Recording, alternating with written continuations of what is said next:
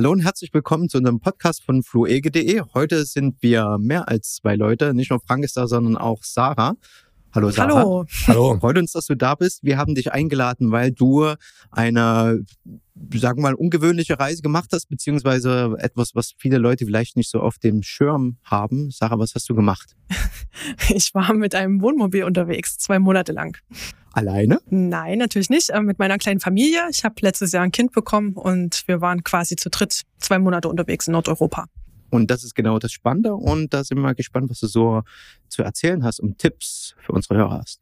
Na klar. Ladies and gentlemen, may I have your attention, please? Please remain seated with your seatbelt securely fastened anytime the seatbelt light is on. Herzlich willkommen beim Podcast von fluege.de. Der Podcast für alle, die demnächst in ein Flugzeug steigen oder per Flugzeug verreisen wollen. Wenn ihr Flüge suchen und buchen wollt, dann geht ihr auf unser Portal www.fluege.de.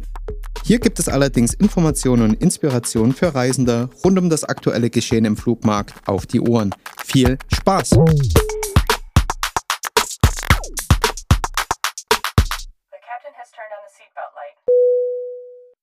Magst du dich vielleicht kurz selber vorstellen? Ja, Wer, wer bist Gerne. denn du?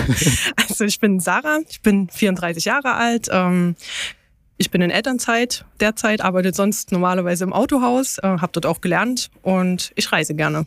Ich weiß nicht, ob wir erzählen wollen kurz, woher ich dich kenne. Das Gerne. muss ich nämlich gar nicht so lang erzählen. Aber Das geht eigentlich ganz fix, oder? ja, wir, wir kennen uns durch einen Leipziger Sportverein. Da sehen wir uns ab und zu, auch wenn in Corona-Zeiten das sowieso schon nicht so häufig gewesen wäre, aber jetzt noch äh, viel weniger, weil du unterwegs warst. Richtig. Wo warst denn du? Wochen habe ich dich nicht gesehen. Ähm, ich war, also ich bin aktuell noch in Elternzeit, weil ähm, ich ein Kind bekommen habe letztes Jahr im November. Und wir waren als Familie sozusagen mit einem Wohnmobil unterwegs und sind dort durch Nordeuropa gereist. Zwei Monate lang. Ja, wir freuen uns auf jeden Fall, dass du da bist und wir haben auch ganz viele Fragen an dich, weil wir das doch sehr spannend fanden, dass du so lange gereist bist, vor allem mit Kind, mit sehr, sehr kleinem Kind. Ja, also sie war zu dem Zeitpunkt, wo wir losgefahren sind, acht Monate alt und als wir zurückgekommen sind, auf den Tag zehn Monate alt.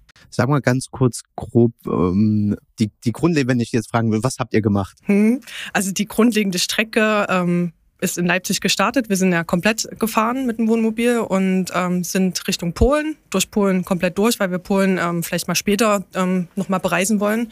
Und deswegen haben wir das ausgelassen, nur als Transitland genutzt, äh, sind dann rüber nach Litauen, Lettland, Estland ganz grob, dann von Tallinn nach Helsinki mit der Fähre. Ähm, dann durch Finnland fast bis zum Nordkap hoch. Das haben wir dann nicht gemacht, beziehungsweise nicht geschafft. Und sind quasi vorher abgebogen nach Norwegen und dann über Norwegen, Dänemark nach Leipzig zurück. Wie kamt ihr denn da auf die Idee, ja, so relativ kurz, sage ich mal, nach der Geburt mit eurem Kind so eine doch auch längere Reise zu unternehmen? Also ich persönlich bin nicht auf diese Idee gekommen, sondern mein Freund, ähm, der hatte logischerweise in der Zeit auch ähm, frei, also beziehungsweise wurde freigestellt durch die Elternzeit. Und der wollte halt was machen, was man, also wo man sich quasi später auch nochmal gerne zurückerinnert, ähm, was so ein bisschen besonders ist. Ähm, ja, wir wollten die Zeit nutzen, dass es einfach ja nicht so dieser Alltag zu Hause ist, was sicherlich auch sehr schön ist. Wir wollten einfach irgendwas machen, woran wir uns für immer und ewig erinnern und einfach raus. Und er reist halt auch sehr gerne, das verbindet uns ja so ein bisschen. Und ähm, er hatte dann diese Idee, ähm, mit dem Wohnmobil zu fahren. Ja. Wie lange im Voraus habt ihr das geplant? Also ist das jetzt so eine Woche vorher eingefallen, Mensch, wir Nee. könnten doch sowas machen oder? Das wäre auch gar nicht gegangen durch Corona, aber ähm, ja, wir haben das schon sehr früh in der Schwangerschaft ähm, festgelegt, dass wir das machen wollen. Und er hatte sich da auch recht zügig eine Route überlegt. Also es ist alles sein Verdienst sozusagen. Ich habe da nicht so die Aktie dran, wo wir lang gefahren sind. Ich war nur einverstanden, dass wir das so tun.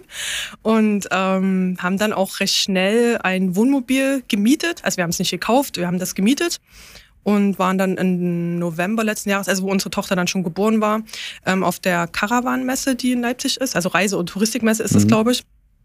Und hatten dort erstmal geschaut, was für ein Wohnmobil wir überhaupt nehmen wollen, was für ein Grundriss. Da gibt's ja quasi Milliarden verschiedene Möglichkeiten, wie das aussehen kann, was zu uns passen könnte. Wir haben ja auch keine Ahnung von nichts gehabt. Wir haben ja noch nie mit einem Wohnmobil irgendwie eine Reise unternommen. Und haben uns dann dort für eine Marke entschieden, haben dann geschaut, wo kann man das hier mieten, sind dann auf einen Vermieter hier in Leipzig gekommen und haben dann gemietet. Mhm. Für diesen Zeitraum direkt.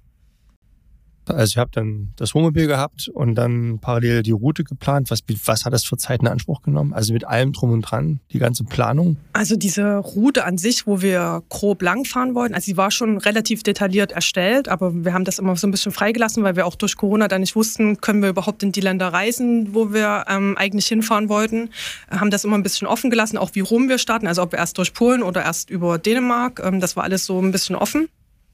Ähm, das hat vielleicht, also das reine Erstellen vielleicht drei, vier Tage gedauert.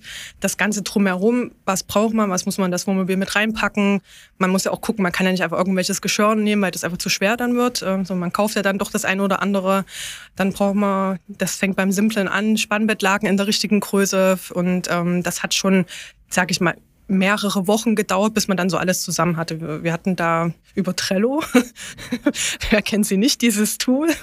Ähm, wir haben über Trello quasi ähm, das ein bisschen geplant, also To-Do-Listen erstellt, was wir für wen brauchen, was wir für Schlafzimmer, Wohnzimmer, wenn man das so nennen kann, ähm, was wir noch anschaffen wollen, wo wir gucken müssen, welche Versicherungen und so weiter. Also es ist schon, sage ich mal, durchgängig. ab November, bis wir gefahren sind, haben wir immer wieder was gemacht daran.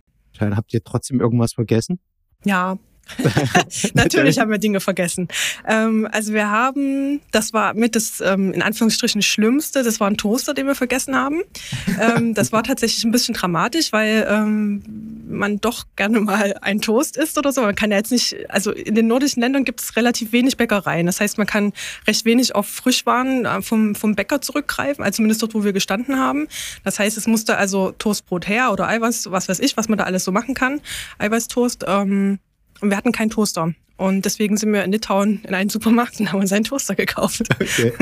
Aber bis Litauen habt ihr es dann praktisch ausgehalten? Ja, wir sind äh, recht zügig gefahren. Das war auch nicht ganz so geplant. Das würde ich jetzt im Nachgang auch nicht mehr so machen. Ähm, wir hatten ursprünglich vor, bis kurz vor Warschau zu fahren, den ersten Tag. Ähm, also auch wegen der Kleinen, dass es nicht so anstrengend wird. Und das sind 14 Stunden, oder? Bis Warschau? Ja. Nee, das sind sieben mit oh. dem Auto. Also wenn du gemäßigt, du kannst ja mit dem Wohnmobil. Ähm, ich habe voll Gas gegeben. ja klar, mit 200 mit dem Wohnmobil. Nein, nicht ganz. Ähm, man kann ja, man fährt so im Schnitt 100 mit dem Wohnmobil, ne? Und ähm, das waren ungefähr sieben Stunden, vielleicht acht. Und wir sind recht gut durchgekommen, haben gedacht, ach naja, komm, wir fahren bis Warschau. Dort hatten wir dann über Park 4 Night, das ist so eine Camper-App, die wir auch sehr gut oder sehr empfehlen können, dachten, dass wir dort irgendwo einen Stellplatz finden, wo man zumindest Strom beziehen kann. Weil man muss halt auch immer sagen, wenn man das erste Mal in so einem Wohnmobil ist, dann weiß man nicht so ganz genau, wie mache ich denn jetzt warmes Wasser und wie betreibe ich den Kühlschrank, wenn ich stehe. Und da ist es mit Strom am Anfang einfacher. So. Und deswegen sind wir dann wollten wir bis Warschau fahren, haben aber diesen Platz nicht gefunden und standen dann irgendwo auf dem Rastplatz und haben dort genächtigt und das war nicht ganz so cool. Und da würde ich mir, wenn wir das das nächste Mal nochmal machen sollten, halt einfach mehr Zeit nehmen. Das würde ich auch jedem so empfehlen, der neu auf diesem Gebiet ist, ähm, erstmal so 200, 300 Kilometer fahren, irgendwo hinstellen und in Ruhe ausprobieren, wie kann ich kochen, ja, wie mache ich warmes Wasser, wie kann ich duschen, wie funktioniert die Toilette, wie mache ich also irgendwas in diesem Wohnmobil. Es ist so viel und man kriegt das in einer Viertelstunde erklärt und hat eigentlich hinterher alles vergessen wie was funktioniert. Ganz guter Tipp, einfach mal mit dem Wohnmobil das zu testen, ne, wohin zu fahren und dann mhm. dort zu übernachten. Und ich dachte immer, das wäre so ein, so ein Deu also dass man in Anführungszeichen Angst vor Deutschen hat, die irgendwann kommen und sagen, die dürfen hier nicht parken oder sowas. Und ich hatte ähm, in Vorbereitung praktisch auf das äh, mir auch so ein paar Leute angeschaut, die ja. per Van Live mhm. ähm, umherfahren die sagen das alle, die haben immer am Anfang Angst, dass irgendjemand dann klopft und äh, irgendwie rummeckert mitten in der Nacht. Man dürfe doch hier gar nicht stehen. Und Na, so. In den nordischen Ländern, also ich weiß nicht, ob es nur im Norden äh, von Europa so ist, hast du ja das Recht, quasi überall stehen zu dürfen. Ja, ich kenne das von Schweden, dieses... Jedermannsrecht oder wie ja. man das nennt. Also darfst noch nicht ähm, näher als 150 Meter zum nächsten Haus stehen. Damit kannst du quasi überall stehen bleiben. Also da kommt auch keiner und klopft, außer du stehst irgendwo auf einem Platz, den du bezahlen musst und hast nicht bezahlt. Das kann natürlich passieren, aber sonst musst du eigentlich keine Angst haben, dass da irgendjemand kommt. Ähm, ich finde es aber persönlich ein bisschen komisch, wenn du auf einem Parkplatz übernachtest. Also es ließ sich manchmal nicht vermeiden, einfach aufgrund von Fährüberfahrten oder weil wir irgendwas vor Ort angucken wollten, dann nicht weitergekommen sind, dass du auf einem öffentlichen Parkplatz standest, aber dann fängst du natürlich auch nicht an und stellst deinen Campingstuhl dann raus und machst einen Grill an und sitzt dann dort. Das ist schon merkwürdig. Also das, das muss man dann schon wollen, ja. Genau, du brauchst halt ab und zu auch die Camp, also ab und zu in der Regel sowieso die Campingplätze, um äh, aufzuladen. Graues Wasser und Grauwasser und Schwarzwasser ablassen und auch Frischwasser tanken, wobei in den nordischen Ländern halt auch oft solche Stationen auf der, also bei Tankstellen vorhanden sind. Das heißt, du fährst dorthin, kannst dort kostenlos ablassen und Frischwasser auftanken. Das ist ja absolut unkompliziert. Ja, wir waren aber trotzdem relativ häufig auf einem Campingplatz, ja. Wart ihr eng getaktet von eurem Zeitplan her oder? Naja, also es war schon eine sportliche Route. Ich meine, es waren insgesamt ungefähr 10.000 Kilometer, die wir gefahren sind. Ähm, wir haben uns jetzt nicht starr an diese Orte gehalten, die wir aufgeschrieben haben. Wir haben auch ab und zu mal was weggelassen, haben was dazugenommen. Ähm, mein Freund, der wollte halt in Finnland äh, gerne Bären sehen, in freier Umgebung. Da gibt es in der Nähe von Russland ist das, also an der russischen Grenze, gibt es einen, ähm, also Bärenwald ist vielleicht zu viel gesagt, aber dort leben halt Bären frei und die kann man halt beobachten von einem bestimmten Punkt aus und da muss man aber dann dort übernachten und das haben wir halt mit eingeplant und dafür was anderes weggelassen. Wir waren nicht am Nordkap. Ähm, also es war schon gut durchgetaktet, aber ähm, halt immer relativ flexibel mit dem, was wir dann schlussendlich gemacht haben. Ich würde gerne noch mal ganz kurz äh, zum Planungsthema nochmal zurückspringen. Wann genau seid ihr eigentlich losgefahren? Das war, glaube ich, im März irgendwann, oder? Ähm, wir sind am 4. Juli sind wir losgefahren. 4. Juli bis 4. Ach so. September. Okay, weil was ich noch fragen wollte. Ihr seid ja schon mitten in der SARS-2-Pandemie äh, losgefahren. Als ihr geplant hattet, war das da schon eigentlich ein Thema gewesen? Oder seid ihr quasi schon ja, in den Planungen oder schon als die Planung fertig war, davon überrascht worden von dem Thema und musstet nochmal ja, umdisponieren? Also überrascht in dem Sinne nicht. Wo wir festgelegt haben, dass wir fahren, das war ja im November, da gab es das noch nicht. Also gab es Ja. wahrscheinlich schon, aber noch nicht in der Form. Ähm, Dezember haben wir auch noch so ein bisschen darüber gelacht und dann wurde uns das halt wirklich bewusst, dass das schon eine ernste Sache ist und dass das auch größer ist als alles, was wir wahrscheinlich bisher kannten. Ähm, wir haben zwischenzeitlich, also wir haben immer an dem Plan festgehalten und wollten uns das halt auch nicht vermiesen lassen. Und ähm, waren natürlich zwischenzeitlich in Sorge, dass wir gar nicht fahren können. Hatten auch schon angefragt, ob wir gegebenenfalls den Zeitraum verschieben können, was natürlich schwierig geworden wäre, weil Elternzeit mit, der, mit dem Elterngeld, das alles zu verschieben, ist halt ja, in Deutschland kompliziert, weil man tausend Sachen ausfüllen muss. Und das wollten wir eigentlich vermeiden. Hatten zwischenzeitlich überlegt, ob wir ähm, eine, kürzere, also eine kürzere Strecke fahren, weniger Zeit nehmen. Und ähm, dass wir nie fahren, das kam eigentlich überhaupt nicht in Frage. Wir hatten zwischenzeitlich überlegt, ob wir in Deutschland bleiben, ob wir nur in Länder fahren, die halt ähm, quasi die Grenzen offen haben und ob wir Länder weglassen. Wir haben halt dann Schweden weggelassen. Zeitweise sah es ja so aus, ob wir auch nach Norwegen nicht rein konnten. Oder dass wir nicht über Polen fahren können, dass wir mit der Fähre quasi von, ich glaube, von Rostock nach Klaipeda, nach Litauen kann man fahren. Ähm, also es gab schon verschiedene Optionen.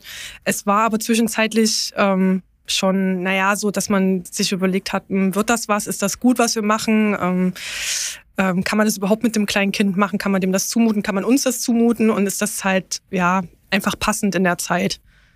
Ja. Ganz ehrlich, wie viel Sorgen hast du dir vorneweg gemacht und jetzt so rückwirkend betrachtet? Über Corona? Ja, Hm, Also gar nicht so sehr. Also für mich war halt klar, wenn die Grenzen zu sind, können wir nicht fahren. Okay, dann wären wir halt in Deutschland geblieben. Also wir hätten irgendwas daraus gemacht aus der Zeit. Ähm, vor Corona habe ich mich jetzt in dem Sinne gar nicht gefürchtet, weil mir eigentlich relativ klar war, dass wir ja diese neun Wochen relativ für uns sein werden. Also das war auch wirklich so. Wir haben kaum bis gar keine Kontakte zu anderen Leuten gepflegt. Man spricht halt ab und zu mal mit jemandem klar im Supermarkt, aber das ist ja hier in Deutschland genauso ähm, waren tatsächlich diese zwei Monate eigentlich für uns. So, dass also eine Ansteckungsrate für mein Empfinden halt recht gering ist. also so, so habe ich mir das ungefähr auch vorgestellt, also dass du dann wie, wie in deiner eigenen Welt praktisch bist, wenn du einmal unterwegs bist. Ist wirklich so. Also ich habe mir Gedanken gemacht, wie gesagt, nicht so sehr über Corona, aber ich hatte vorher auch ähm, in Anführungsstrichen Angst oder Respekt, dass zum Beispiel unser Kind krank werden könnte. Ähm, das fand ich schwierig, den Gedanken daran, obwohl wir eine Auslandskrankenversicherung hatten und das ja alles EU ist, also mit der eigenen Chipkarte funktioniert das ja auch im Ausland, aber ja, also wir haben schlichtweg vorher ähm, die ganzen Botschaften uns rausgesucht, wo man anrufen kann, welche deutschsprachigen oder englischsprachigen Ärzte es in dem Land gibt. Das haben wir schon vorbereitet. Ähm, und tatsächlich hatte ich auch mehr Angst, dass unser Wohnmobil mal aufgebrochen werden könnte oder komplett geklaut wird. Und das ist aber auch alles nicht passiert. Also es war niemand krank von uns, also nicht mal ein Schnupfen oder so. Also man macht sich Gedanken vorher, ja, aber ähm, es ist nicht unbegründet, also es war unbegründet quasi, dass man sich da jetzt eine Riesenplatte macht. Man muss aber auch dazu sagen, dass wir vom Zeitraum her wirklich absolutes Glück hatten. Also es ist nicht mal geschickt gewählt von uns gewesen, das war ja Zufall, ähm, weil wir die Länder bereist haben und wir quasi überhaupt nichts von Corona festgestellt haben oder nur ganz, ganz wenig. Ähm, waren fast überhaupt nicht eingeschränkt und je mehr Länder wir quasi hinter uns gelassen haben, umso mehr Corona kam wieder dazu. Also Mund-Nasenschutz und ähm, Quarantäne in Norwegen. Ähm, da waren wir aber schon weitergezogen. Also wir haben einfach wirklich Glück gehabt in dem Zeitraum. Das habe ich mir, reisen. du hast ja auf Instagram das gepostet und das habe ich mir genau bei Norwegen gedacht. Ich glaube, die hatten nur ein kurzes Zeitfenster, wo du als Deutscher ohne Quarantäne dort einreisen konntest und ihr habt es genau erwischt irgendwie. Ja, also wir waren ja schon drin. Wenn du einmal drin bist, ist es ja nicht so dramatisch, weil rauskommst du immer. Ähm, rein vom Datum her war es tatsächlich so, dass wir mit der Fähre an dem Tag nach Dänemark übergesetzt haben, wo die diese Quarantäne wieder eingeführt haben. Es hätte uns jetzt nicht betroffen, weil wir ja schon im Land drin waren, aber wenn wir hätten rein einreisen wollen, dann hätten wir halt auch in Quarantäne gehen müssen, was nicht funktioniert hätte mit Wohnmobil. Es gab so eine Geschichte von einem Flieger, der nach Norwegen geflogen ist. Ich glaube, das waren Franzosen oder so. Die sind die hatten Verspätung und sind dadurch genau um einen Tag später angekommen und mussten dadurch in Quarantäne, ja. weil ab dann die Regelungen gelten. Ja. ja. Ähm, wie habt ihr das eigentlich unterwegs gemacht? Habt ihr dann trotzdem nochmal gecheckt, bevor ihr, also logischerweise, bevor ihr irgendwie ein Land überschreitet oder musstet ihr zwischendrin was anpassen, weil es jetzt doch nicht weiterging? Oder? Mm, nee, tatsächlich gar nicht. Also wir haben nichts umgeplant, außer jetzt gewisse Orte, die wir ausgelassen haben und dafür andere reingenommen haben. Ähm, Corona hat uns tatsächlich in diesen zwei Monaten gar nicht betroffen. Also wir mussten nirgendwo Mund-Nasenschutz tragen. Es steht überall Desinfektionsmittel rum, ja. Ähm, man kann essen gehen, also es wurde halt Abstand gehalten. Die Städte an sich, die großen Städte, die wir mitgenommen haben, Tallinn, Helsinki und so weiter, ähm, die waren gar nicht so voll, dass man sich da hätte bedrängt fühlen können. Diese Hop-on, Hop-off-Busse, da waren wir teilweise alleine. Ähm, haben wir natürlich einen ähm, Mund-Nasenschutz getragen dort in dem Bus, ja, aber es war halt keine Pflicht dafür und ähm, das war schon sehr angenehm. Also wir mussten nichts anpassen. Aber das, das ist ja praktisch, also wenn es einen Vorteil an der Zeit gibt, dann ist ja, dass die ganzen touristischen Dinge nicht mehr überfüllt sind, weil ja. halt weniger unterwegs sind. Ja, es stresst mich tatsächlich jetzt auch wieder, wenn ich hier bin. Ähm, eine, also in die Innenstadt gehe ich gar nicht gerne. Also bin ich vorher schon nicht mehr gerne gegangen, aber jetzt noch weniger, weil diese ganzen Menschenmassen, das ist. Entschuldigung, das wird dich ja eingeladen. Ja, das ist okay, weil mit der S-Bahn ist ja wirklich schnell, ähm, es kommt man ja schnell hierher, aber ähm, ich meide eigentlich alles, was mit vielen Menschen zu tun hat und das ist schon so eine Nachwirkung oder überhaupt so eine Nebenwirkung von Corona. Das ist auf jeden Fall so. In den Ländern, wo wir waren, waren halt einfach nicht so viele Menschen. Also Norwegen ist sowieso recht dünn besiedelt. Ja, man merkt das nicht so. Also wir haben nichts umgeplant. Also wir mussten, wir haben immer mal geguckt, ähm, ob jetzt, wenn wir jetzt irgendein Land überschritten haben, ob es da was Neues gibt. Aber es gab halt zu dem Zeitpunkt einfach auch nicht wirklich was Neues. Also wo wir aus Finnland raus sind, gab es dann in Finnland wieder diese Mund-Nasenschutzpflicht. Ähm, das haben wir aber auch ausgelassen sozusagen. Und ja, ansonsten hatten wir nicht wirklich eine Einschränkung. Glück gehabt. Als ihr dann während der Planung halt ähm, dann halt eben mitbekommen habt, dass eine Pandemie im, oder dass zumindest, eine Pandemie war ja damals noch nicht abzusehen, dass zumindest ähm, gegebenenfalls etwas Kritisches im Anflug ist, ähm, aufgrund von SARS-CoV-2. Hattet ihr dann nochmal extra Vorkehrungen getroffen dafür oder habt ihr gesagt, okay, so wie wir es geplant haben, sollten wir auch safe sein? Wir haben noch ein bisschen mehr Desinfektionsmittel gekauft, ja, wo es dann wieder welches gab. Ich wollte Ansonsten, gab es dann noch welches? Na, wo wir losgefahren sind, war das gerade wieder alles ähm, vorrätig, genauso wie Toilettenpapier, aber das brauchten wir jetzt nicht so viel. ähm, ansonsten haben wir keine Maßnahmen getroffen. Also wir haben eine ganz normale Hausapotheke mitgehabt, ja, also auch mehr für unsere Tochter, aber sonst eigentlich nicht. Hausapotheke ist ein schönes Stichwort. Ähm, weiß ich selber vom Verreisen mit Kind, dann da packt man doch wahnsinnig viel ein weil ja. man sich doch für jeden, ja, für jeden Fall irgendwie vorbereiten will, für jede Eventualität, die eintreten könnte. Mhm. Habt ihr alles gebraucht? Ähm, beziehungsweise habt ihr noch irgendwas nachkaufen müssen oder hattet ihr da quasi ja gut geplant? Ähm, wir hatten eine recht umfangreiche Hausapotheke, die ich ähm, ja mit Internet-To-Do-Listen so ein bisschen vervollständigt habe, was wir noch nicht hatten. Wir haben gar nichts davon gebraucht, außer die Kinderpflaster, weil ich mir mal beim Gemüseschneiden Finger halb abgehobelt habe. Die hast du gebraucht. Ja, die habe ich gebraucht. Ähm, wir mussten das tatsächlich nicht einsetzen. Das war schon echt gut. Das, was wir auch noch vergessen hatten, waren ähm, also hier so ein Beißring und so ein Zahnungsgel. Aber also sie hat Zähne tatsächlich bekommen in der Zeit. Das war ganz witzig. Hatten nichts mit und sie hat es auch nicht gebraucht. Ähm, das ist gut. Ja, Glück gehabt. Äh, das war das Einzige, was gefehlt hätte. Aber selbst so ein Beißring konnte man dort überall kaufen. Hm. Also wir waren gut vorbereitet, haben nichts eingesetzt. Ich nehme mal an, dass ihr auch einen Reisepass für euer Kind äh, ausstellen lassen musstet. Ja, richtig war das unkompliziert. Ich stelle mir das auch ich, aus eigener Erfahrung, Passfoto ist dann, glaube ich, eine besondere Herausforderung. Mm, naja, so unkompliziert im Ganzen war es eigentlich schon. Nur dieses biometrische Bild, in Anführungsstrichen, das war so ein bisschen lustig. Ähm, ich meine, zu dem Zeitpunkt, wo ich das Bild gemacht habe, da war sie, glaube ich, sechs Monate alt. Ähm, da lag sie zwar noch friedlich so auf ihrer Decke, aber sie hat sich ja trotzdem bewegt. Ich meine, Gestik und ähm, Bewegung ist ja immer da. Und ähm, ich habe sie halt auf einem Teppich, der hell war im Hintergrund, fotografiert und muss halt gucken, dass sie möglichst in die Kamera schaut, dass sie nicht eine komische Grimasse zieht oder so. Und habe dann daraus mit einer Passfoto-App versucht, ein biometrisches Bild zu erstellen, was mir auch relativ gut gelungen ist. Ähm, und bei der, ähm, beim Bürgeramt macht man dann den Pass. Und die hat das dann auch eingeklebt, hat zwar gesagt mit dem Hintergrund, weil das, wie gesagt, so ein Teppich war, der nicht ganz glatt gewesen oder so ebenmäßig gewesen ist, könnte man das kritisieren. Das sieht man dann aber auf diesem Passpapier nicht mehr. Also das sieht wie ein ganz normales Passbild aus.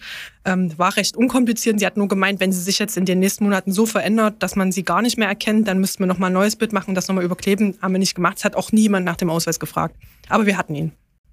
Darf ich kurz fragen, wenn äh, jetzt die Leute, die zuhören, die jetzt spontan auch sowas machen möchten Mhm. und das Kind ist schon äh, mal kurz vor der Angst oder wie man es auch immer formuliert, wie lange plant, also braucht man insgesamt für sowas, bis man startklar wäre? Also wenn jetzt zum Beispiel ein Pass, weiß nicht, wie lange der ausgestellt werden muss. Der wird direkt vor Ort erstellt. Also du gehst mit den Unterlagen hin, am besten Vater und Mutter zusammen wegen Sorgerecht und dass du da nicht also irgendwas noch mitbringen musst, hier Sorgerechtserklärungen und deswegen geht man am besten zusammen hin mit dem Kind logischerweise. Und dann, wenn das alles passt und alle Unterlagen da sind, macht ihr das sofort vor Ort oder derjenige. Würdet ihr heute nochmal eine Reise so machen? Also wenn du die Zeit zurückdrehen könntest mit dem Wissen? Ähm, ja, definitiv. Ähm, nicht unbedingt so eine sportliche Strecke, die wir gemacht haben. Also es war, ähm, also 10.000 Kilometer ist schon sehr ambitioniert. Man muss schon regelmäßig fahren. Sprich, wenn man mal zwei Tage steht, muss man das natürlich an einem anderen Tag ausgleichen, weil du ja vorwärts kommen musst. Also du kannst ja nicht einfach irgendwann sagen, jetzt will ich nach Hause und dann stehe ich da. Wir waren halt oben in äh, Alter, das war der nördlichste Punkt, den wir in Norwegen angesteuert hatten. Und da waren es nochmal so dreieinhalbtausend Kilometer. Ich müsste jetzt lügen, ich weiß nicht ganz genau. Es war, es war jedenfalls eine endlos lange Strecke, ähm, die wir bis in den Süden von Norwegen fahren mussten. Hatten dort eine Fähre gebucht. Ähm, ja, und das muss man dann auch schaffen. Ne? Also da kann man dann nicht sagen, ach naja, hier chillen wir jetzt mal noch zwei Tage.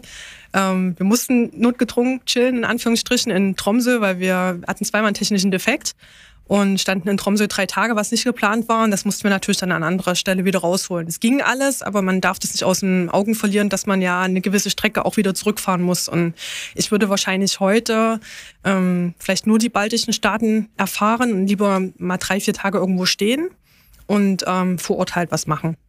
Wie seid ihr überhaupt aufs Baltikum und äh, Skandinavien gekommen? Also ist das, weil sich das so gut abfahren lässt oder? Mm, Also ich ja, wie gesagt, gar nicht. mein Freund. ähm, der ist da sehr interessiert. Der war auch schon mal in den Ländern.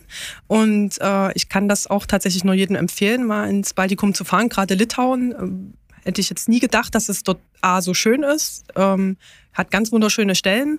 Die Leute absolut herzlich, ähm, hilfsbereit. Wir hatten ja dort auch einen technischen Defekt und ähm, haben da wirklich profitiert von den Leuten vor Ort, die uns da geholfen haben, gedolmetscht haben, uns gesagt haben, hey, ihr könnt in die und die Werkstatt fahren und so weiter. Ähm, und rein landschaftlich top. Also kann man wirklich machen. Das Essen ist gut, es ist relativ preiswert dort und man kann da wirklich eine gute Zeit verbringen. War Litauen so dein Favorite? Weil ich höre das immer wieder, dass die, äh, ich sag mal, Estland, Lettland, Litauen, überall, überhaupt die osteuropäischen Staaten immer unterschätzt sind. Äh, Ich glaube, ich hatte das auch schon mal irgendwo erwähnt, dass ich eigentlich auch fast mal dorthin geflogen wäre. Ich hatte dich ja auch unterwegs Mhm. gefragt. Ne? Ja, Ähm, war das so der Favorite oder was? Wo wärst du gern am längsten geblieben von der ganzen? Mm, Das ist schwierig zu sagen, weil jedes Land so ein bisschen was für sich hat.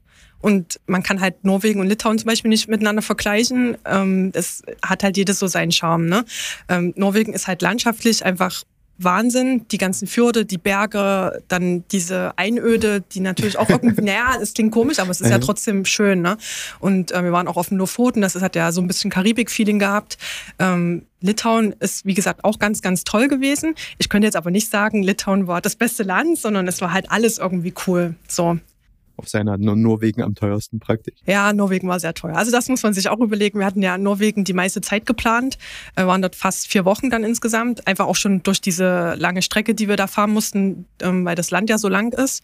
Ähm, man bezahlt unfassbar viel Geld für Lebensmittel, Benzin. Das ist wirklich heftig. Also wir sind da so im Schnitt alle vier, fünf Tage einkaufen gegangen.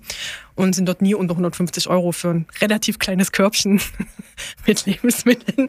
Wir haben dort Erdbeeren gekauft, ein halbes Kilo für 12 Euro. Also Okay. das war schon spannend teilweise. Waren sie lecker wenigstens? Die waren super und äh, wir haben dort auch tatsächlich das Grillen eingestellt, weil äh, ich glaube, wir hatten dort eine Steakpackung für 20 Euro gefunden, haben dann einfach gesagt, okay, also das langt jetzt und äh, es wird jetzt auch erstmal ohne Grillen gehen. Wir haben davor sehr viel gegrillt, ähm, weil das war dann wirklich so, das war schon, da haben wir gesagt, nee, das muss jetzt nicht sein. Wir haben uns dann anders ernährt, es geht auch ohne Grillen, aber es war schon echt unfassbar teuer. Warum grinst mich an? Ich höre das gerne. Ich kann mir das nicht vorstellen. Frank ist der absolute Fleischesser und ich versuche es äh, seit geraumer Zeit ohne ja, das Fleisch. weiß ich. Ja. Und es, äh, für mich Das geht geht's alles. ganz gut. ja. Ja. aber mal so ein leckeres Steak, also Ja. ja. Und da kommen wir wieder zu der These, woran erkennt man einen Veganer? Er wird's dir erzählen. Weil ihr, wir auch gerade über Einkaufen gesprochen haben, über Preise, ähm, da kommt mir so die Frage, Windeln, ähm, wie habt ihr das gehandelt? Habt ihr Einwegwindeln benutzt? Habt ihr da einen riesen Vorrat mitgenommen? War das der größte Teil des Gepäcks oder habt ihr die nachgekauft? Dann arbitragemäßig in verschiedenen Ländern? Für, fürs Kind jetzt. Ja, tatsächlich fürs Kind. Wir reden ja hier Reisen mit Kind, also von daher. Ja, wir haben raue Mengen Windeln mitgenommen, ähm, alles, was wir sonst so brauchen, ähm, weil ich mich nicht darauf verlassen wollte, dass wir das irgendwo bekommen. Okay. Ähm, Ihr habt es bestimmt vor Ort bekommen, wir haben es auch vor Ort bekommen. Ich kann jetzt aber nicht mal sagen, ob es günstiger oder teurer war. Also ich glaube, Norwegen war es teurer, wahrscheinlich. Ähm, das Einzige, was wir nicht bekommen haben, sind solche, äh, also man kann Kosmetiktücher, also diese kleinen, diese Taschentücher, also diese Einmalwaschlappen, so, die gab es nirgendwo. Die haben wir dann auch erst in Finnland irgendwo bekommen und da hat auch eine so eine Packung gleich mal fünf Euro gekostet. Also das war schon dann wieder, wo ich mir dachte, okay, hättest du da mal lieber mehr mitgenommen. Also würde ich mich nicht unbedingt darauf verlassen, wenn man jetzt bestimmte Produkte nutzen möchte und da halt ähm, keine Kompromisse machen möchte.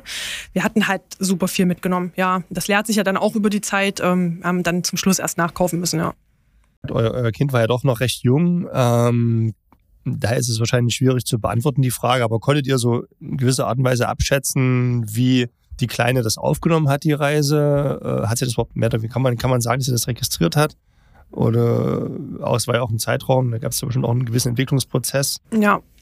Also ich glaube, das Reisen an sich, also an den Orten, wo wir waren, das hat sie ja nicht so wirklich mitbekommen. Ähm, sie hat die Zeit an sich mit uns genossen. Also Ja. wir haben einfach auch, ähm, also wir sind als Familie einfach auch richtig zusammengewachsen. Wir hatten zwar schon einen Monat, ähm, wo wir zu dritt zu Hause waren, aber ähm, mit dieser Reise, wo man ja doch ähm, sich auf ein Abenteuer einlässt, wo auch Sachen passieren, mit denen man nicht rechnet, wie zum Beispiel diese Werkstattaufenthalte und ähm, ja, wie man das Mobil halt belädt, wie man Frischwasser auftankt und wie man das ablässt und so. Das war ja, ist ja alles so ein bisschen spannend am Anfang und ähm, man wird da schon recht auf eine Probe gestellt und das hat uns allen gut getan. Der Kleine hat es gut getan, der hat wunderbar geschlafen und war ähm, fröhlich. Das Wohnmobil war wahrscheinlich beim Fahren auch da, ne? Ja, sie hat viel geschlafen. Also wir haben natürlich immer so ein bisschen geguckt, dass sie schon wieder ein bisschen müde war, wenn wir weitergefahren sind und sind halt so, naja, ein bis zwei Stunden und manchmal auch drei am Stück gefahren und haben dann wieder eine Pause gemacht. Das ist ja recht unspektakulär mit einem Wohnmobil darzustellen. Und ja, ich denke persönlich, dass ihr das sehr, sehr gut gefallen hat. Nee, das ist ja äh, sehr schön zu hören, weil das ja natürlich auch, glaube ich, auch wichtig ist, wenn man dann als Familie sich entscheidet, Ja, zu reisen, dass es auch ein Mehrwert für alle Beteiligten ist. definitiv. Hattet ihr bei euch im Umfeld irgendjemanden oder irgendwo das schon mal gesehen, wo Leute das auch gemacht haben? Mm, Nee, also nur noch über die, also durch diesen Instagram-Account kommt man ja zwangsläufig durch Hashtags und so ähm, auf andere Accounts, die eben auch als Familie so eine Tour gemacht haben oder eine ähnliche Tour. Dann tauscht man sich ab und zu mal aus, aber das, wir haben einfach die Erfahrung so ein bisschen auf uns zukommen lassen. Also diese, ähm, die Sachen, die wir dort erlebt haben und so. Wir hatten jetzt niemanden in unserer Familie oder bei Freunden, die das vorher schon mal in der Form gemacht hätten. Ich kenne auch niemanden, der mit einem Wohnmobil schon mal gefahren ist. Also ich äh, frage so, weil wir haben einen Kollegen, die sind auch in Elternzeit ähm, mit kleinem Kind verreist, ich glaube nur für einen Monat oder so. Und ich hatte mich da auch gefragt, äh, also ich habe selber kein Kind, ne, deswegen ist auch gut, dass äh, Frank äh, mit dabei ist, der, der hat da nochmal einen anderen Blick drauf. Aber mein erster Impuls ist dann immer, dass ich mich frage, das Kind hat ja nichts davon, das wird sich nie daran erinnern. Aber wenn ich dann so drüber nachdenke und genau das, was du gerade eben sagtest, ich glaube, du bist ähm, persönlich dann in, in einem anderen Setting, als wenn du zu Hause in deinem Alltag Ja. bist, sondern du bist komplett raus.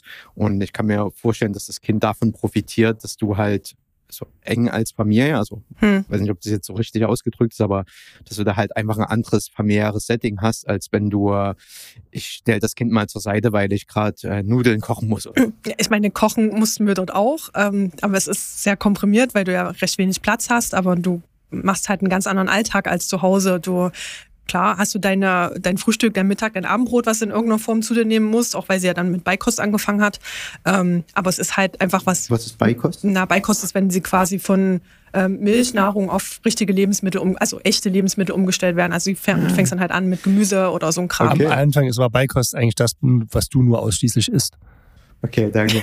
Genau, so Ja, könnte für- man das formulieren. Was für kleine Kinder äh, nicht schlecht sein kann, kann auch für mich nicht schlecht sein. Ist wirklich so, ja. Aber ich denke ja auch, dass äh, ne, man, wenn man reist, dass man auch mit Kind, dass man ja dann generell stressfreier, äh, auch für so einen längeren Zeitraum, dass man halt auch das Stresslevel wahrscheinlich niedriger ist, als wenn man zu Hause ist in seiner gewohnten Umgebung und auch dieses, gerade diese Stressfaktoren sich ja normalerweise auf das Kind auch weniger Stress auf das Kind damit Ja. auch überträgt und das glaube ich auch da an diese Entspanntheit, glaube ich, dass es dem Kind sehr gut tut über einen längeren Zeitraum dann auch mal so Ja, und es spielt halt auch keine Rolle, ob du jetzt ähm, morgens um acht aufstehst oder um zehn. Sie hat ja dann auch angefangen, relativ lange zu schlafen, was uns sehr gelegen kam. großer Segen. Ne? Und wir lagen teilweise wirklich bis halb zehn oder so im Bett und sind dann ganz gemütlich aufgestanden. Dann haben wir gefrühstückt und es interessiert ja auch keinen, ob wir das jetzt nun bis um zwölf durchführen oder halt schon eher fertig sind. Dann sind wir weitergefahren oder auch nicht, haben irgendwo mal eine Pause gemacht, sind spazieren gegangen. Und ja, es fragt halt einfach keiner danach. Und du selber fragst dich eben auch nicht danach, ist es jetzt schon wieder Zeit für irgendeinen Schlaf oder muss sie jetzt ins Bett oder muss jetzt dies machen oder muss sie jenes machen, sondern wir haben einfach das gemacht, worauf wir gerade Lust hatten und worauf sie halt auch Bock hatte.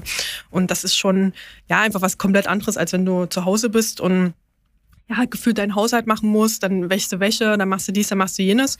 Das ist wirklich, ja, so entspannt.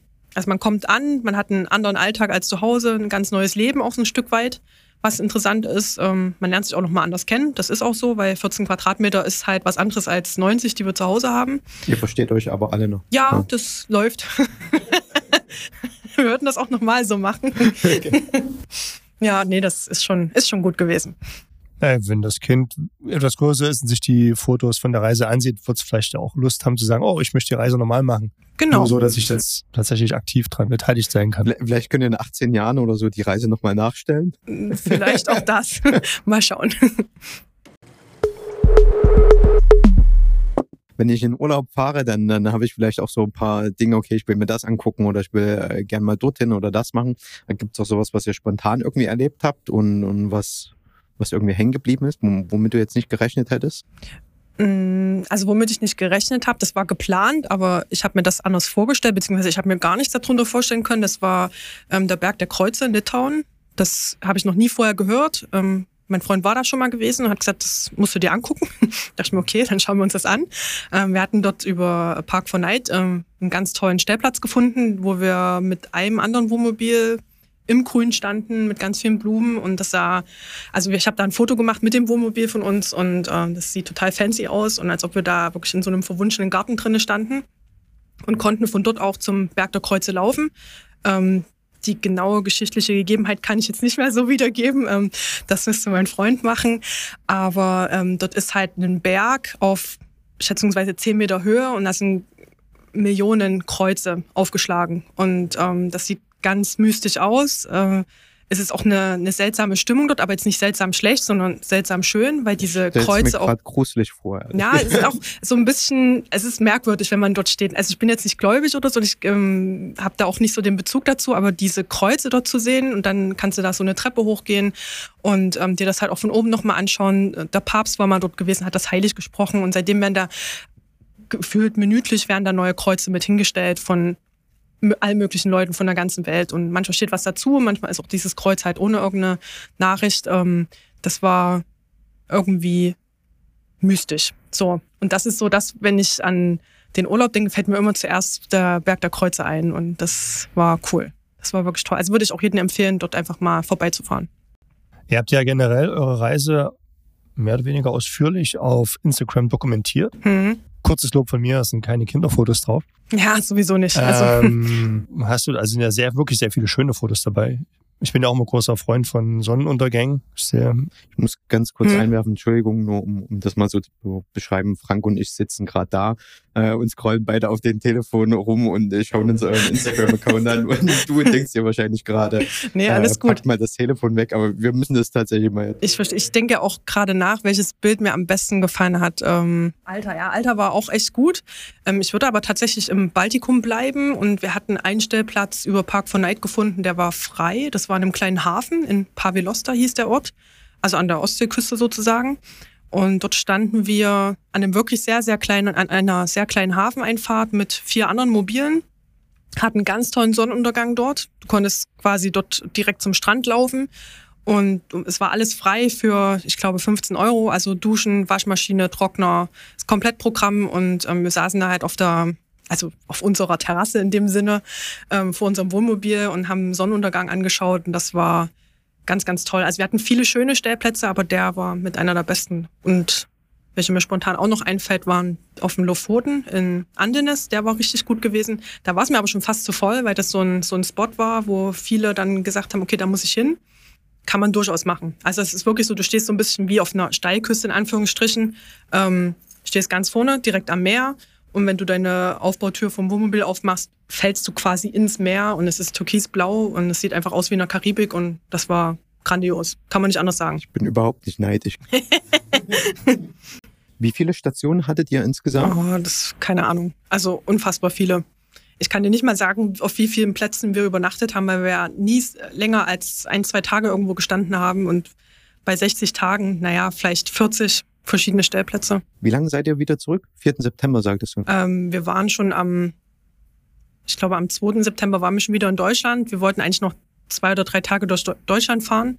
Ähm, aufgrund von Corona haben wir aber nirgendwo äh, Stellplätze gefunden. Also wir sind da in. Deutschland schwieriger als Ja, im Ausland. ist wirklich so. Also wir haben ja die ganzen zwei Monate nicht einmal irgendwo reserviert oder angerufen, gefragt, ob wir da hinfahren können, sondern wir waren einfach da, haben uns hingestellt und teilweise war halt wirklich niemand da. Und wir waren komplett alleine. Und sobald wir die deutsche Grenze überschritten haben, war erstens das Internet schlecht. und zweitens haben wir keinen Campingplatz mehr gefunden, der Kapazitäten hatte. Und da sind wir dann, also die letzte Nacht sind wir dann quasi durchgefahren, weil ähm, wir gesagt haben, okay, dann schlafen wir halt hier irgendwo in Leipzig nochmal eine Nacht. Und ja, das war so der, der letzte, die letzte Etappe von Dänemark nach Deutschland zurück. Das ist sehr ernüchternd, wenn man nach zwei Monaten dann wieder ins, ins Alltagleben zurückkommt oder freut man sich dann über gewisse Bequemlichkeiten, die man unterwegs aufgegeben hat? Also was mir wirklich ein bisschen gefehlt hat, ähm, das war mir aber klar, dass es so ist, weil ich ja wusste, worauf ich mich einlasse, ist halt die ähm, der Reinigungsvorgang. Also wir hatten ja ein Bad im äh, Wohnmobil mit drin, also so eine kleine Nasszelle mit einer richtigen Dusche und das hat auch funktioniert. Also es gibt richtig warmes Wasser. Man hat auch diesen Duscheffekt, weil es ein richtiger, also Duschkopf und so ist. Ähm, es ist natürlich nicht vergleichbar mit zu Hause mit einem eigenen Bad. Und wir sind halt auch relativ häufig ähm, in diesen Sanitäranlagen, wenn wir auf dem Campingplatz waren, duschen gegangen. Sofern die Dusche nicht limitiert war. Das ist auch was, woran ich mich nie gewöhnen kann. Also ähm, umso nördlicher wir kamen, ähm, umso öfter waren die Duschen halt limitiert. Das heißt zweieinhalb Minuten und danach wird das eiskalt. So. Okay. ähm, also Gibt es da keinen Trick, wie man. äh, Nein, also du kannst so- bezahlen und aber manchmal muss man halt Münzen nachwerfen, manchmal ging es über eine Karte, wenn es halt ein fancy Platz war. Aber ähm, meistens war es wirklich so abschätzen und umso mehr es limitiert war, umso öfter war ich im Wohnmobil duschen. Da musst du natürlich dann wieder gucken, dass du deinen Wasservorrat im Blick hast, ähm, dass da, also dass du genug Frischwasser einfach noch bei dir hast. Ähm, und die Sache einfach, wenn du im öffentlichen Bereich duschst, du hast ja also nahezu zwei Monate lang Badeschlappen an. Und das war wirklich so dieses befreiende Gefühl zu Hause. Einfach mit nacktem Fuß in der Dusche zu stehen und auch danach, ähm, wenn mal was runterfällt, also keine Ahnung, irgendwas, was du anziehen willst, fällt vorher auf den Boden. Das ging ja überhaupt nicht in, den, in dem öffentlichen Bereich. Und das war schon äh, eine Erleichterung, wo wir wieder zu Hause waren, ja. Kann ich nachvollziehen. Also das längste, was ich verreist bin, war einen Monat am Stück und genau das ist das, in irgendein Bad zu gehen, ohne Ja. dass du irgendwie Badelatschen Das ist anhaben einfach ein wunderbares Gefühl. Habt ihr, also dein Freund hört ja hört bestimmt nicht zu. Gab es irgendwann mal das Gefühl, wo du sagst, ich will jetzt unbedingt mal doch in ein Hotel oder Nee, gar nicht. Also kann ich mir auch aktuell nicht so richtig vorstellen, aufgrund der Gegebenheiten mit Corona. Ähm, und auch mit einem kleinen Kind finde ich das, also mit so einem kleinen Kind, ähm, schwierig, weil sie ja, also mit dem Essen, mit dem regelmäßigen Essen, also müsste man ja Vollpension buchen oder halt ständig irgendwo gucken, wo kann ich jetzt was zubereiten. Das kannst du natürlich im Wohnmobil wie zu Hause, weil du ja dein Besteck, dein Werkzeug und alles Mögliche mit hast. Ähm, das kann ich mir im Hotel nicht gut vorstellen. Und halt mit der aktuellen Situation eher nicht so. Also Wohnmobil war top. Ihr seid ab Leipzig losgemacht und direkt durch Polen durchgefahren. Zwei Tage, ja. Habt dann aber nicht dort angehalten, weil ihr dachtet, ihr macht das Rückzug nochmal? Ähm, na, wir haben schon eine Zwischenübernachtung gehabt in hinter Warschau, äh, wollen aber Polen irgendwann nochmal separat quasi erkunden, weil es ja nah genug ist jetzt an Deutschland, dass man da auch einfach so mal hinfahren kann und wollten lieber die Zeit nutzen für die Länder, die ein bisschen weiter weg sind.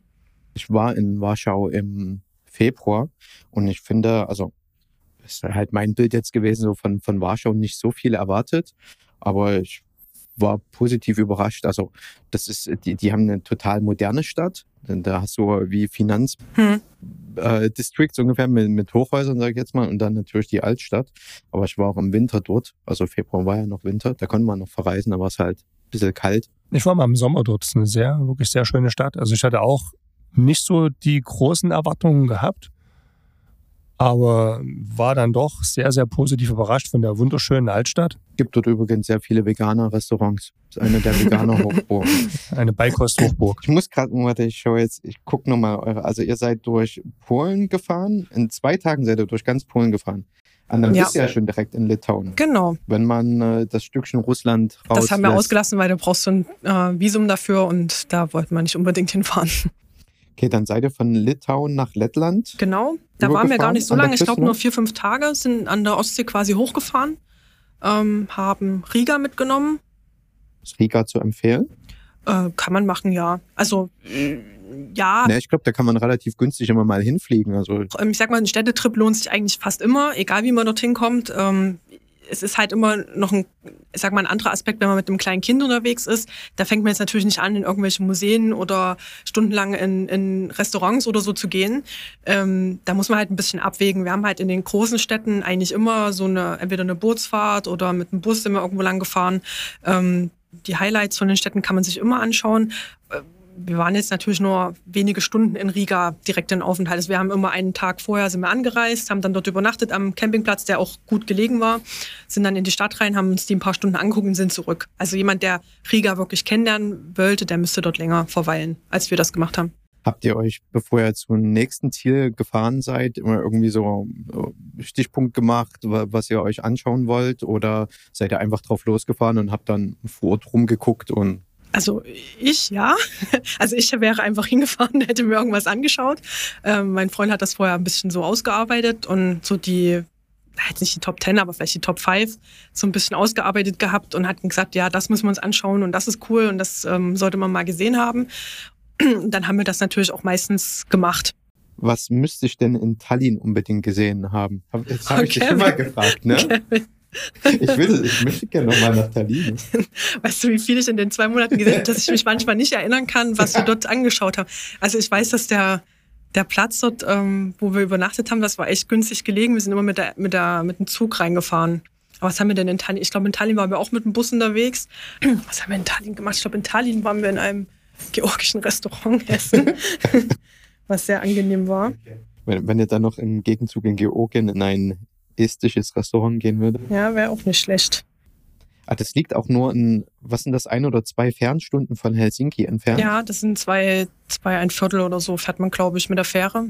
Auch ganz angenehm. Die Schiffe sind ja auch fast komplett leer, also da ist nicht viel los. Und das haben wir auch ganz spontan erst einen Tag vorher gebucht. Kann man auch online machen, je nachdem, wie man da Lust drauf hat. Und sind dann übergesetzt. Also es war völlig unkompliziert. Ist das, ähm, habt ihr euch überall Englisch unterhalten oder ja, wie ausschließlich. Also Deutsch mh, kann ich mich gar nicht erinnern, dass da überhaupt jemand Deutsch gesprochen hat, aber das erwarte ich auch nicht, wenn ich ins Ausland gehe. Also die meisten können dort ein sehr gutes Englisch sprechen oder man unterhält sich halt mit Hand und Fuß, wenn man wirklich mal jemanden hat, der das, aber da rede ich dann von zum Beispiel irgendeiner Marktfrau, die ihr Obst halt in irgendeinem abgelegenen Stand verkauft. Und äh, erstaunlich ist dann halt auch, dass man dort eigentlich auch an so einem Stand äh, mit Karte zahlen kann. Also da könnte sich, das finde ich halt, das könnte Deutschland besser machen oder anders machen. Ähm, wir haben dort alles mit Karte. Also selbst die öffentlichen Toiletten am Bahnhof kann man mit Karte bezahlen. Also man muss da nicht Kleingeld irgendwie parat haben. Und wir haben auch unsere 12 Euro Erdbeeren, haben wir auch mit Karte bezahlt am Stand. Das ist eigentlich hier unvorstellbar. Also viele Dinge sind unvorstellbar. Das, was mich auch so ein Stück weit am meisten fasziniert hatte, ist ähm, auch der ähm, Respekt, den die Leute ihrem eigenen Land so gegenüber aufbringen. Also man sieht recht wenig Schmutz auf den Straßen, die pflegen ihre ihre Straße im Sinne von, dass da auch mal Blumen gepflanzt werden, dass das alles ordentlich ist. Ähm, dann, du siehst einfach, dass sie ihr Land lieben und ähm, das zu schätzen wissen, was sie dort haben, auch wenn das ja vermeintlich eher ärmere Länder sind, gerade so Litauen und ähm, ähm, Lettland. Und wenn ich jetzt so zurückdenke an die Supermärkte, die die dort hatten, gut sortiert. Man hat dort alles bekommen, relativ klein, aber du hast alles gekriegt. Und die hatten teilweise nur noch solche SB-Kassensysteme, ähm, also wo du selber ähm, dich selber kassierst. Und da gibt es niemanden, der da aufpasst. Also du gehst da einfach hin, legst deine Waren da drauf und ähm, bezahlst dann. So, aber da kommt jetzt keiner und steht wie bei hier bei Ikea oder bei Edeka oder so und guckt dann, ob du auch wirklich deine Birnen alle bezahlt hast und abgewogen hast, sondern die vertrauen den Leuten. Also ich weiß nicht, wie das funktioniert, aber es funktioniert. Ähm, das fand ich schon beeindruckend. Also genauso auf den Campingplätzen, die sind ja teilweise dadurch, dass ja auch wirklich nicht viel los war, ähm, kommst du dorthin und da ist keiner an der Rezeption. Also der Deutsche möchte ja dort drauf und möchte sich anmelden. So, das funktioniert dort aber nicht. Das heißt, da ist einfach niemand. Du fährst auf da irgendeinen Platz, der dir gefällt, kannst dort Strom nehmen, hast auch Wasser und alles Mögliche als ähm, frei zugängliches Gut, kannst die Toiletten, die Duschen und was weiß ich nicht benutzen und irgendwann zwischen 15 und 17, äh, ja, 15 und 17 Uhr ist die Rezeption mal besetzt, dann kannst du dich anmelden und dann fragen die, ja, was ähm, haben sie Strom, haben sie dies, haben sie jenes, dann bezahlst du das. Und auch das ist alles so auf Vertrauensbasis. Also du könntest dann auch sagen, naja, ich nehme keinen Strom, zahlst halt 5 Euro weniger. So, und das, also wenn man böse ist, ne, das haben wir natürlich nicht gemacht. Aber einfach dieser, ähm, dieses Feeling, was da aufkommt in diesen Ländern, dass du einfach Dinge benutzen kannst und die Leute dir vertrauen. Auch wenn du wandern bist, ähm, kannst du ja dort super machen. Gibt es überall so kleine Hütten. Ähm, wo einfach alles vorrätig ist, vom Feuerholz bis zum ähm, Reisigbesen, dass du dort sauber machen kannst. Dann gibt's dort Grillbesteck, das ist alles da auf dem Spielplatz. Wie, das sind kleine Hütten? Da, also wenn du wandern gehst, wir waren ja ab und zu mal eine Strecke wandern, ähm, findest du ab und zu mal solche Hütten dann vorrätig. Also es sind auch hier so Trockentoiletten dann in der näheren Umgebung und solche kleinen wie Übernachtungshütten. Also wenn du wolltest, könntest du dort übernachten.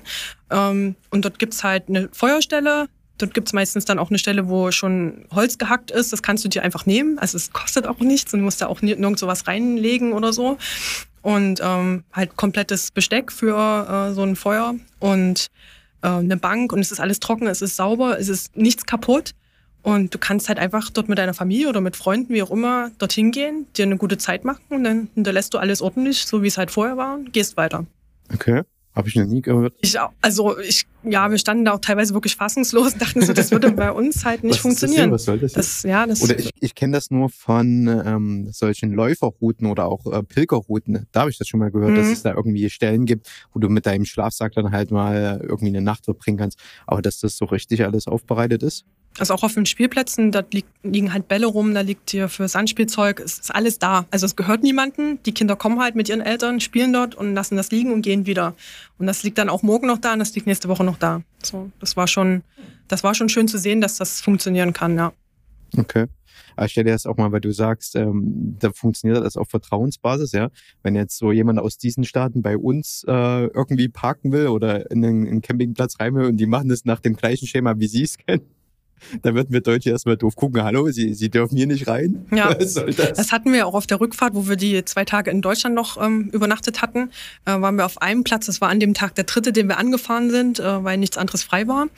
Und dort war die Schranke unten. Also wir haben dort einen Platz bekommen, aber man durfte halt von 12 bis 15 Uhr nicht auf diesem Gelände fahren.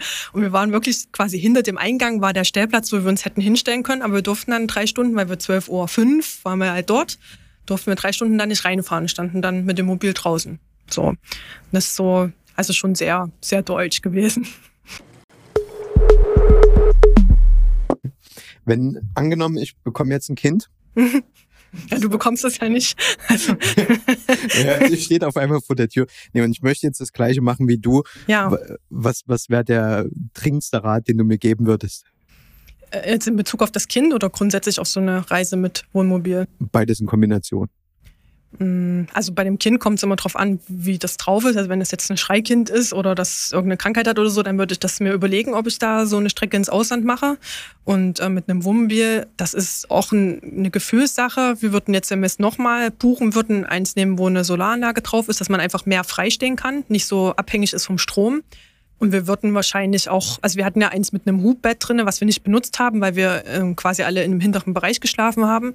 Aber wenn man jetzt mit mehreren Kindern fahren würde, würde ich immer einen Alkoven nehmen, wo man quasi über der Fahrer, äh, über dem Fahrerhaus dann noch so ein Bett hat, wo die Kinder dann drinnen schlafen.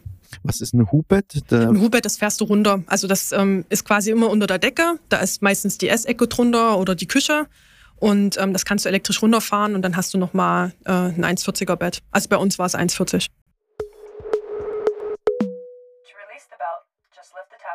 Vielen, vielen Dank, dass du da warst. Das hat uns wirklich sehr gefreut. Es war sehr, es ist schon mal, schon mal, schon beim äh, Hören jetzt sehr inspirierend. Also Ich kann es wirklich nur jedem empfehlen. Also egal in welcher Art und Weise. Reisen ist das Wichtigste, was es gibt. das ist ein wunderbarer Schlusssatz, dem möchte ich auch nichts mehr hinzufügen. Außer Doch, an, das, an Entschuldigung. naja, also ein wunderbares Aber ich würde Schlusswort. es auch prinzipiell dich nochmal unterbrechen. Ein wunderbares, äh, König. Ein wunderbares Schlusswort, dem gibt's eigentlich absolut nichts hinzuzufügen, außer einer Sache. Anmerkungen, Kritik, Fragen bitte an podcast.fluege.de. Wir beantworten gerne eure Anfragen. Wir freuen uns auch über jegliche Zuschriften. Also dann, vielen Dank, Sarah. Vielen Dank auch. Thank you and enjoy your